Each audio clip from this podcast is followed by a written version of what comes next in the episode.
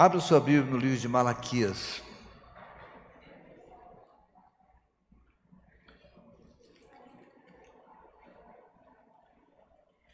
E eu estou lendo apenas um versículo, ainda que ler, vou ler vários versículos durante a ministração. Se você não viu a ministração de domingo passado, você pode ir para a internet que ela já está lá, que eu preguei inclusive hoje de manhã. Você pode vir para poder fazer a junção do que eu vou falar hoje. Capítulo 3, nós vamos ler o verso 7.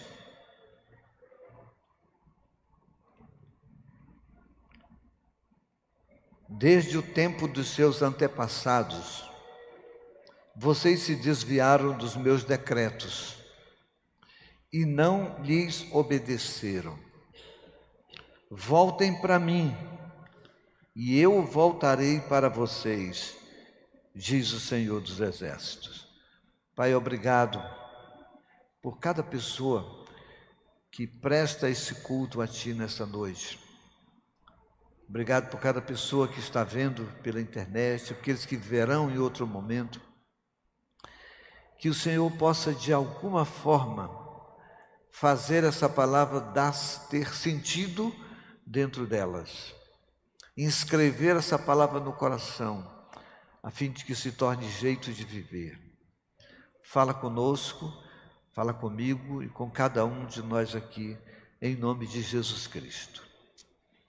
Querido, eu comecei falando no passado sobre o livro de Malaquias, e o livro de Malaquias ele é uma advertência porque o, porque o povo havia se desviado do caminho de Deus, e Malaquias vem e chama a atenção. E é um chamado para voltar, como eu li o verso. Voltem para mim, diz o Senhor, e eu voltarei para vós outros. É um chamado de volta para o caminho de Deus.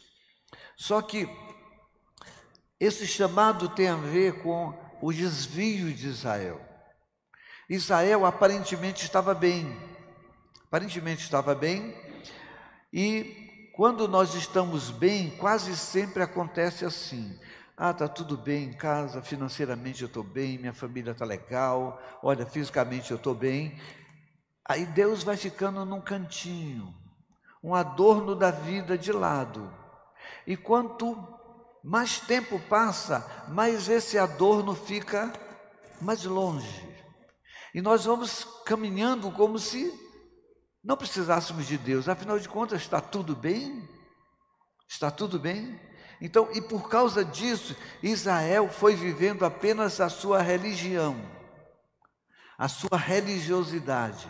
É como se nós frequentássemos a igreja regularmente, fizéssemos as nossas orações, entregássemos até as nossas ofertas e dissesse assim: ó, eu estou cumprindo a minha parte mas a relação com Deus está cada vez mais distante. É Deus, eu conheço, eu sei que Ele existe, mas eu vou vivendo a minha vida porque está tudo bem, e se está tudo bem, por que eu preciso de Deus? Eu só vou precisar de Deus quando as coisas começarem a ficar difíceis. Ai meu Deus, né? Aí a gente se lembra que ele está num cantinho da vida. Então é exatamente por isso que Malaquias vem e traz essa palavra. E lembrando que Malaquias é o profeta que encerra as profecias do Velho Testamento, encerra a voz de Deus. A palavra de Deus cessa, e é Malaquias com essa profecia de chamar atenção ao povo, ele encerra o profetismo de Israel, que só vai ser quebrado com o João Batista. Está com problema, pilha? Deixa eu Dois minutinhos aí, gente.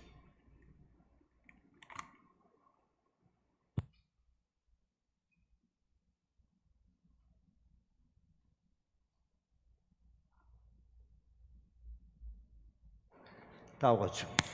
Vai dar certo. Então ele, o João Batista quebra esse silêncio trazendo a palavra de preparai o caminho do Senhor e ele fala de Jesus.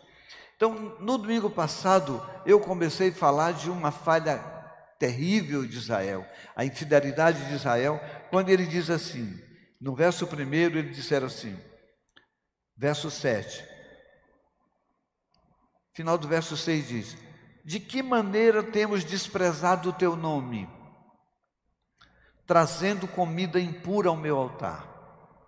E mesmo assim, ainda pergunta: De que maneira te desonramos? Te desonramos, te desonramos ao dizerem que a mesa do Senhor é desprezível.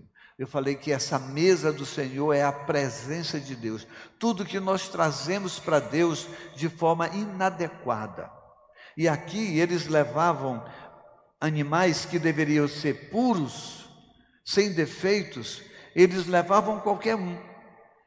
Eles tinham os melhores, mas eles escolhiam o pior deles. Aí chegava para o sacerdote que era corrupto, e o sacerdote, para ganhar um, um trocado, né? Para avalizar a oferta dele, recebia o dinheiro e dizia: a oferta é boa porque ele se achava o, o detentor da relação do povo com Deus. Ele é que dizia para Deus se era bom ou não. Só que esquecemos que Deus olha para cada um de nós, olha lá dentro do coração e conhece as nossas intenções.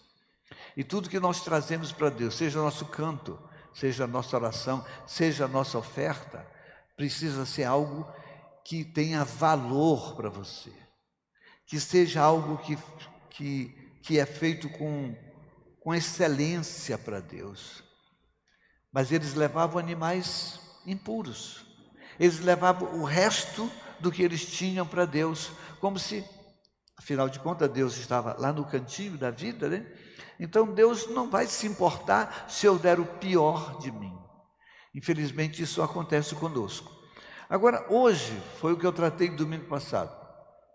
Hoje eu quero falar sobre a infidelidade que estava brotando a partir dos sacerdotes, que está no capítulo 2. O capítulo 2, ele fala da repreensão aos sacerdotes que avalizavam a atitude de Israel. Eles mantinham sua religiosidade fria, mecânica, e o sacerdote dizia: Isso é bom, isso é bom o sacerdote que dizia que aquilo era bom, apesar de não ser.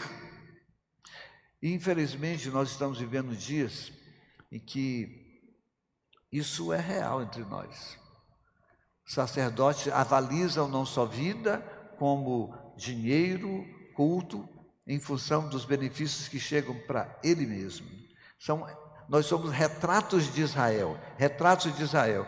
No capítulo 2 diz assim: e agora essa advertência é para vocês, ó sacerdotes.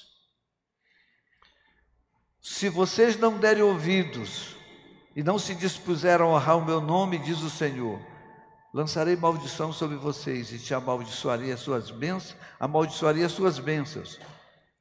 E ali amaldiçoarei porque vocês não me honram de coração. Ou seja, o que você diz que é bom, não é bom. Eu não vou avalizar o que você diz que é bom apenas porque você tem o nome de sacerdote. Os sacerdotes, eles eram responsabilizados pelos desvios do povo. E quando eu vejo a internet, os vídeos, o Instagram, as redes sociais, eu vejo como muitos, não todos, graças a Deus, porque tem muita gente boa, mas tem muita gente, muita gente desviando o povo com ensinos que, são absolutamente irreais. Por exemplo, deixa eu dar um exemplo. Eu vi um cara dizer o seguinte: eu não, consigo, eu não consigo chamar nem de pastor, né?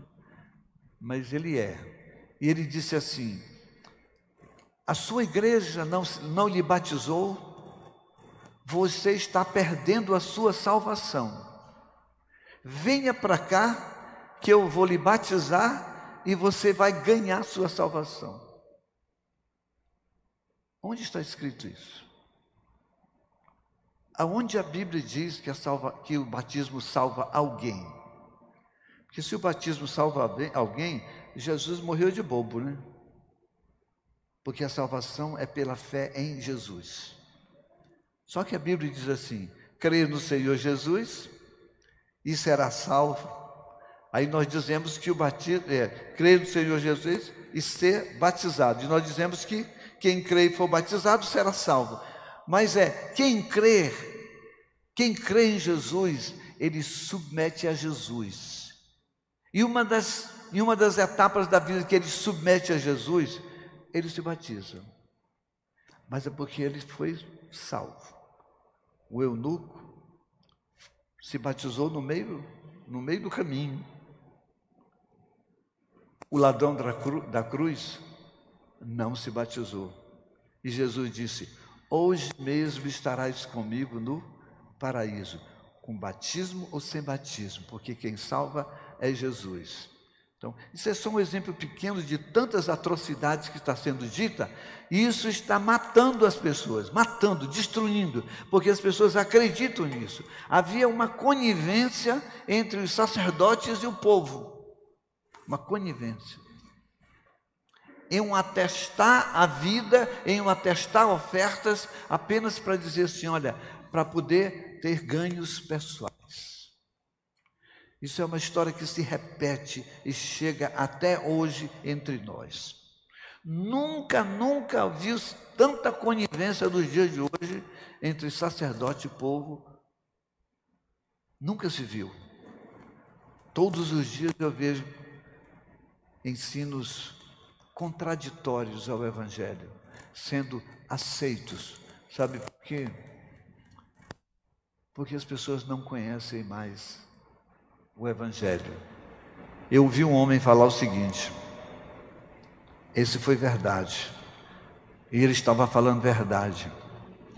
Ele disse o seguinte: que no início nós nos apegamos a Jesus, e com o tempo que passa, nós substituímos Jesus pela Bíblia.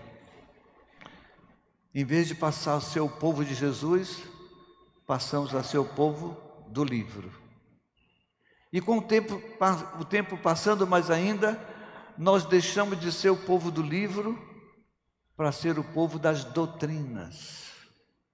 E nunca mais lemos o livro. Você entendeu? É por isso que nós somos enganados. Nós convertemos, dizemos, somos de Jesus.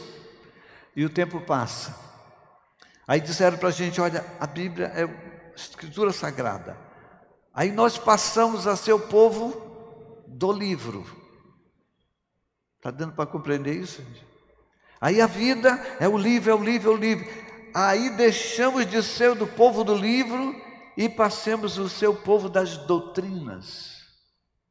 E nunca mais lemos o livro, que é o que nós temos. Aí passamos a acreditar nas doutrinas. Então, tudo que dizem passa a ser verdade. E nós engolimos coisas que vão destruir o nosso interior. O que Malaquias está anunciando para nós hoje, e Malaquias fala para nós hoje, que é preciso abrir os olhos a respeito daquilo que você recebe, confere com as Escrituras, confira com as Escrituras. Aí ele continua falando no verso, capítulo 2 ele diz: A minha aliança, verso 5, com Levi, foi uma aliança de vida e paz. Levi é o povo que servia a Deus, eram os sacerdotes. Eles serviam a Deus. A minha aliança com eles era uma aliança de vida e paz, que na verdade lhe dei para que me temessem. Ele me temeu e tremeu diante do meu nome. A verdade, a verdadeira lei estava na sua boca e nenhuma falsidade achou-se em seus lábios. Ele andou comigo em paz, em retidão e desviou muitos dos pecados. Essa foi a lei, a aliança que Jesus fez, que Deus fez com o povo. Mas o verso 7 diz: Porque os lábios do sacerdote, do sacerdote devem guardar o conhecimento e a sua boca, todo da sua boca todos esperam instrução da lei. Instrução da palavra porque ele é o mensageiro do Senhor dos Exércitos. Mas vocês se desviaram do caminho pelo seu ensino e causaram a queda de muitos. Vocês quebraram a aliança de Levi, diz o Senhor dos Exércitos. Esse é o compromisso sério que os sacerdotes têm de ensinar o Evangelho ao povo, a palavra de Deus ao povo. E toda palavra que ela vai sair como verdade, ela sai a partir da experiência de vida. Há uma necessidade de se fazer uma, uma constatação do que é dito com o que é vivido. Porque o que é experimentado sai com força de verdade. O que é apenas decorado sai como filosofia. É lindo, atinge a mente, mas não entra no coração. Não entra no coração. Então é preciso, todos que ensinamos, ensinarmos a partir de uma experiência pessoal com aquilo que nós ensinamos. Ainda que aquilo que ensinamos seja o nosso grande desafio, nosso grande, nossas grandes tentativas de acertar. Mas o desejo de acertar precisa estar constante ou constando na nossa forma de ensinar. E ele continuou, verso 10. Não temos todos o mesmo Pai? Não fomos todos criados pelo mesmo Deus? Por que será então que quebramos a aliança dos nossos antepassados, sendo infiéis uns com os outros? Qual é a, nossa, a diferença entre nós e os antigos? Aí ele começa a mostrar algumas infidelidades do povo de Israel. Judá tem sido infiel. Uma coisa repugnante foi cometida em Israel, em Jerusalém. Judá desonrou o santuário que o Senhor ama. Homens casaram-se com mulheres que adoram deuses estrangeiros. Isso aqui pode ser lido de uma forma bem terrível, porque alguns leriam assim: você não pode casar com mulheres ou homens descrentes. Mas isso não é verdade. O que ele está dizendo aqui é outra coisa. O julgo desigual é um julgo que nós adotamos de alguém que caminha contrário ao seu caminho. Contrário ao seu caminho. Aqui, sabe o que, que acontecia? Gente, a Bíblia é um livro datado, tem data. A Bíblia é um livro que tem um contexto. A Bíblia é um livro que tem uma história. A Bíblia foi escrita dentro de uma circunstância. Vou falar de Malaquias, dentro de uma circunstância histórica, dentro de um fato que estava acontecendo e foi escrito por causa daquilo. E foi escrito por um ser humano que via os fatos do seu jeito. Eu vi outro dia uma frase interessante, que a Bíblia é a palavra de Deus em palavras humanas. E porque são em palavras humanas, elas passam pela história do homem, pela cultura do homem, pelo saber do homem, porque ela não foi psicografada. Deus falava, ele sentia aquele peso e transcrevia conforme entendia. Assim, é isso que é a Bíblia. E aqui, a circunstância é o seguinte: o povo de Israel começou a olhar as mulheres do outro povo, que eram filhas de pessoas importantes, de reis, de príncipes, e eles, para, para fazer um casamento econômico, né, ou baseado na economia, para terem projeção social, eles abandonavam as suas esposas e casavam com as mulheres de outras nações. Essa que era o, esse é o contexto dessa palavra. E ele está dizendo aqui: casaram-se com mulheres que adoram outros deuses estrangeiros, eram de outras nações, mas casaram-se com interesses econômicos. Isso é muito pior do que casar com um descrente, né? Pelo amor de Deus, né? Porque eles casavam por interesse. Que o Senhor lance fora das tendas de Jacó o homem que faz isso, seja ele quem for, mesmo que esteja trazendo ofertas do, ao Senhor dos exércitos. Então eu seria é, irresponsável em ensinar assim: olha, uma moça vem e disse: Olha, eu estou conhecendo um rapaz que ele não é crente, é gente boa, tem caráter. É isso. Ele não se opõe à sua fé. Isso é importante. Mas não é gente boa, não tem caráter, se opõe à sua fé, a gente diz, olha, isso não é bom. Mas aqui a orientação é: era um casamento que estava sendo feito por interesses financeiros, de status. Eles abandonavam sua esposa da sua tribo, da sua terra, para terem projeção social. Era o que o povo de Israel estava fazendo. E ele continua. A outra coisa que vocês fazem, enche de lágrima o altar do Senhor.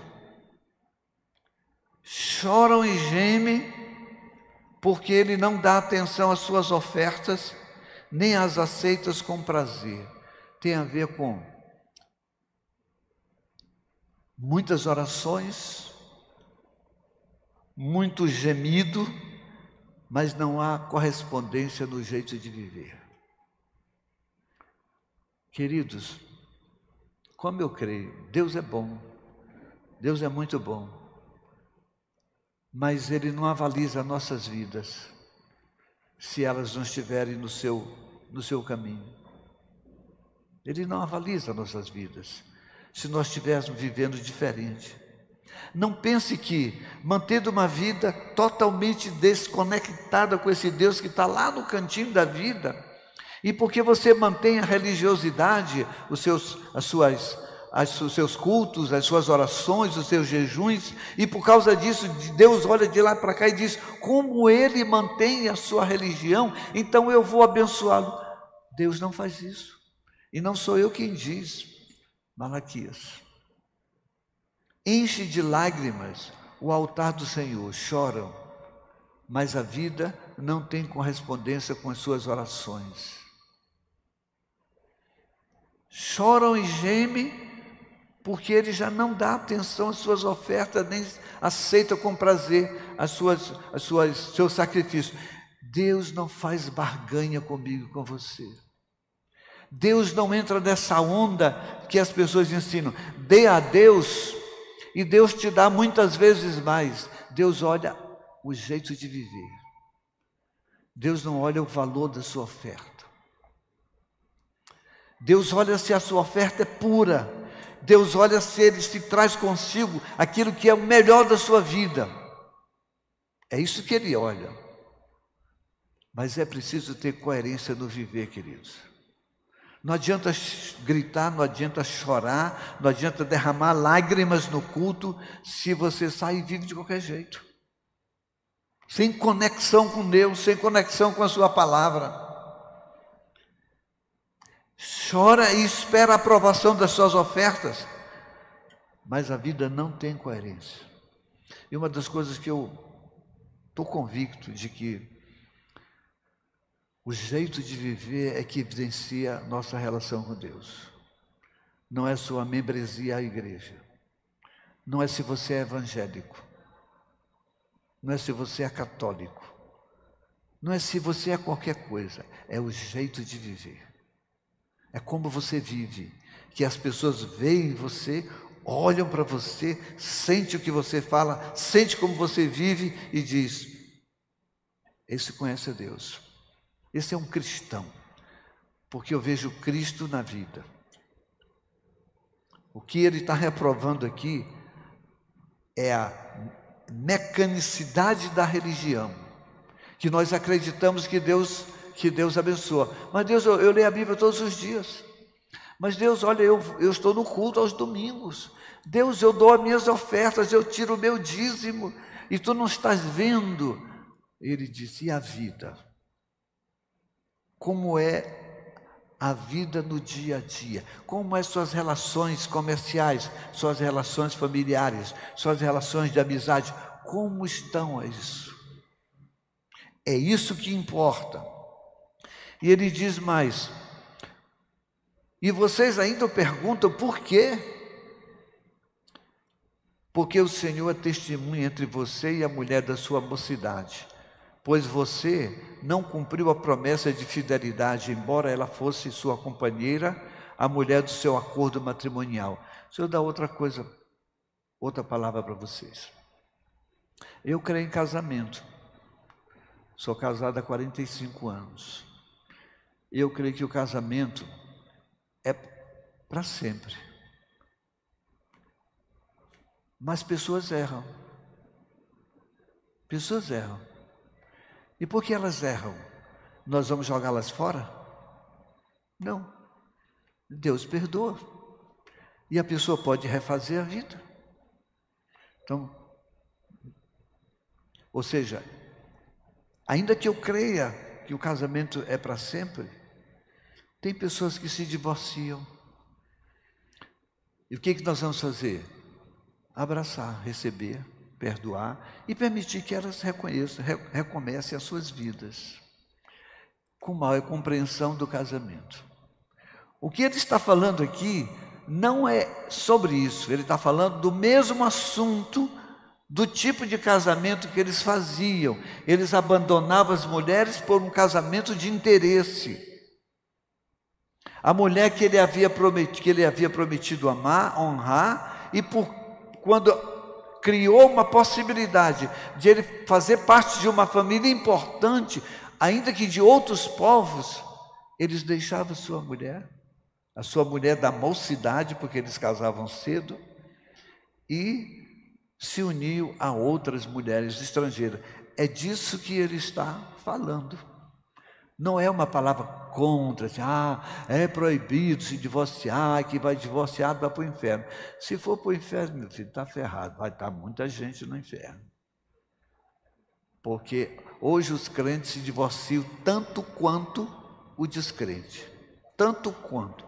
Então, eu creio num Deus bom e misericordioso, que Ele dá uma segunda chance, né?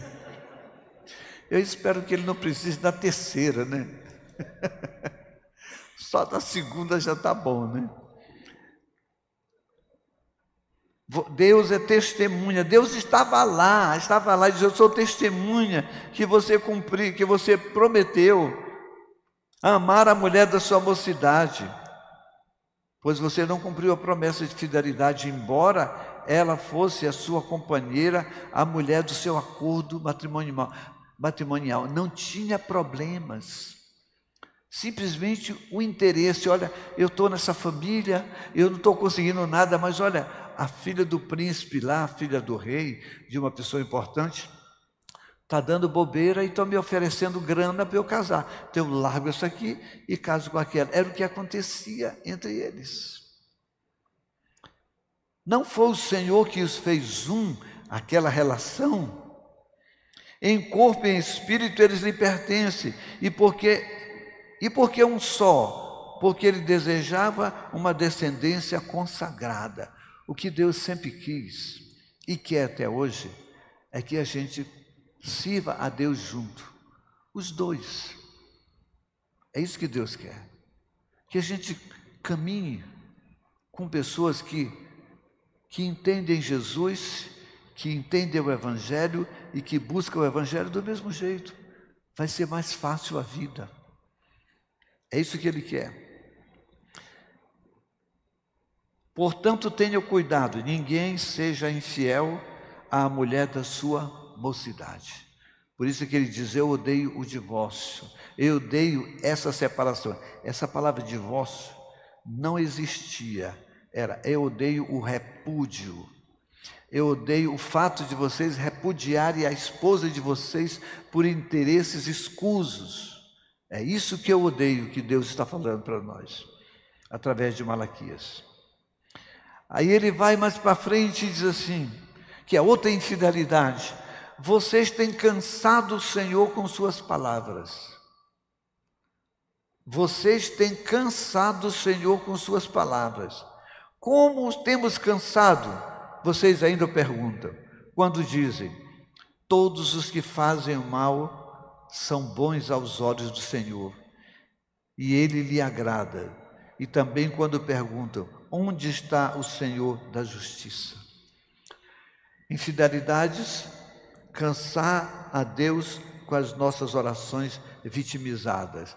Não pense você que Deus ouve a sua oração porque você chora dizendo: Jesus, olha, o vizinho ali está se dando bem, ele não é da igreja, ele não serve o Senhor, e eu estou aqui sozinho, ou eu estou aqui sem emprego, eu estou aqui doente, olha, por que, que essa doença não vai para lá, por que, que esse desemprego não vai para lá, e eu vivo bem na vida. Deus não ouve essas orações.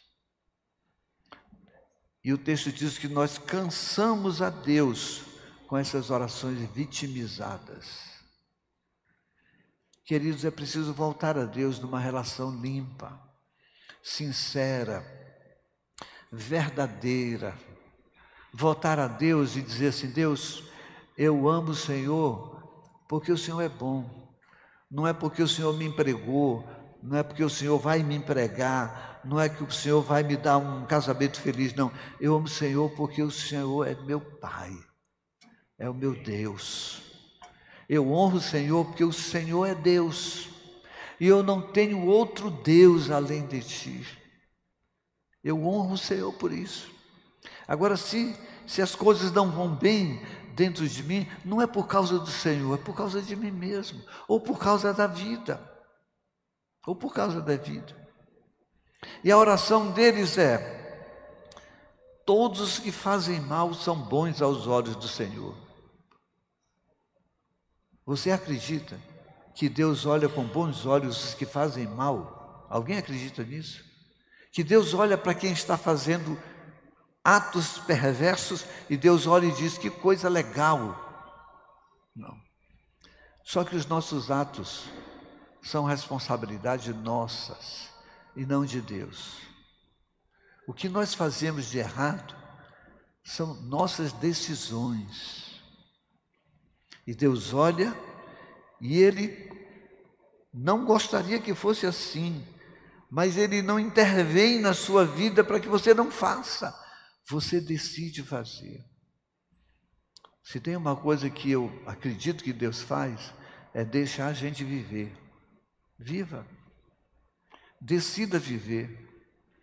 Se você decidir viver comigo, eu estou contigo. Se você decidir viver sem mim, você vai viver sem mim. E as decisões são suas, não são de Deus. Então não dá para fazer essa oraçãozinha aqui, chorosa. Todos que fazem mal são bons aos olhos de Deus. Ainda que você conheça pessoas, e a gente poderia falar inúmeras pessoas, que estão muito bem na vida, aparentemente, mas são más, perversas, violentas. E ainda assim nós não podemos dizer que Deus os abençoa e não abençoa a mim. Não. E ele diz: E também quando pergunto, onde está o Deus da justiça? Porque Deus não faz justiça àqueles que estão fazendo mal e faz justiça a mim que estou fazendo bem, trazendo aquilo que eu desejo. Nós esperamos essa justiça e Deus não age desse jeito, pelo menos como creio. A justiça de Deus, querido, sabe qual é? É Jesus. A justiça de Deus é o que, Jesus, que Deus fez lá na cruz através de Jesus. A justiça de Deus não é condenar o bandido que fez mal a você, a seu marido, a seu filho. Isso é a justiça dos homens. Como creio, Deus não se envolve nessas coisas. Como creio. A justiça de Deus, ele já efetuou lá na cruz.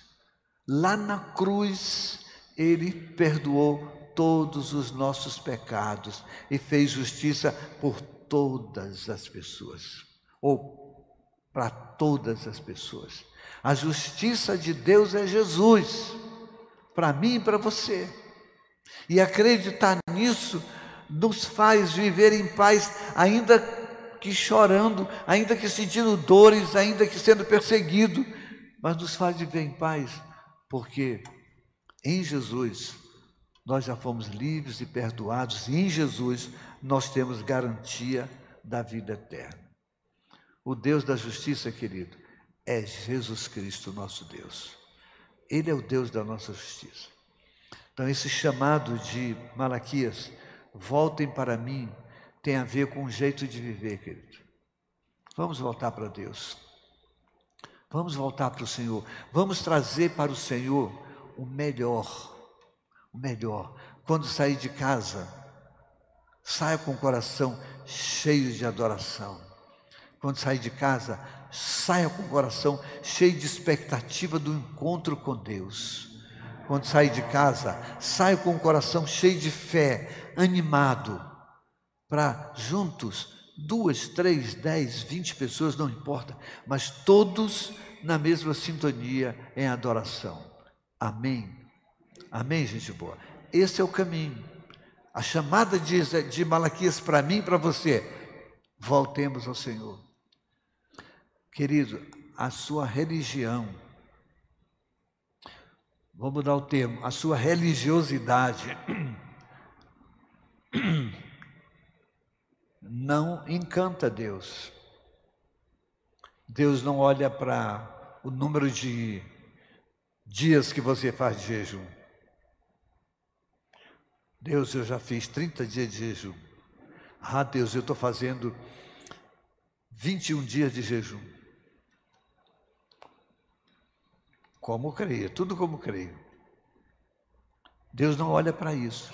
Deus olha para o coração, para dentro. Deus não olha para se você já leu a Bíblia toda de joelho. Alguém já leu a Bíblia toda de joelho? Não, né? Deus não olha para o número de versículos que você sabe de cor. Deus olha para o coração. Deus olha se isso já foi gravado na sua mente e no seu coração. Deus não olha para o número de frequência que você tem no culto. Deus olha para o coração. Deus não olha para os valores que você entrega. Deus olha para o tipo da oferta que você entrega. Eu até brinquei hoje no culto de manhã que eu, eu contei uma história que é mais ou menos assim. E domingo eu vou falar sobre isso, mas eu vou só contar a história para vocês. E um cara vinha para o culto, todo, todo culto ele vinha e ele, ele botava no bolso direito o dinheiro dele. E no bolso esquerdo, o dinheiro que ele ia dar de oferta uns trocados, aquelas moedinhas pequenininhas aqui no bolso esquerdo. Isso não tem nada a ver com política, direita e esquerda, tá? Porque a gente não pode falar nisso porque o posto se arrepia. É só o bolso direito e o bolso esquerdo, tá? Então, ele veio para o culto.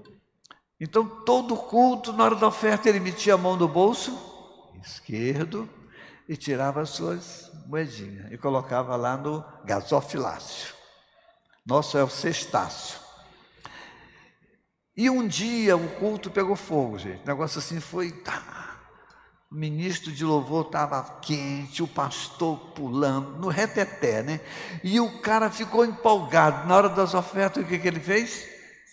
Meteu a mão no bolso direito e tirou tudo e colocou. E ele estava feliz da vida e sai, saiu assim, em êxtase. Pegou o ônibus, ainda louvando, quando ele vai passar ali na, na catraca para pagar a passagem, que ele mete a mão no bolso, cadê o dinheiro, meu Deus, e agora? Aí ele mete a mão do bolso esquerdo e tira e diz: O que, que eu vou fazer com isso? Aí Deus disse assim para ele: É exatamente isso que eu faço, nada quando tu me entrega. Faço nada com o que você me entrega, porque nós trazemos o pior para Deus. Eu gostaria até que vocês rissem da piada, mas ninguém riu. Eu sou um contador de piada terrível.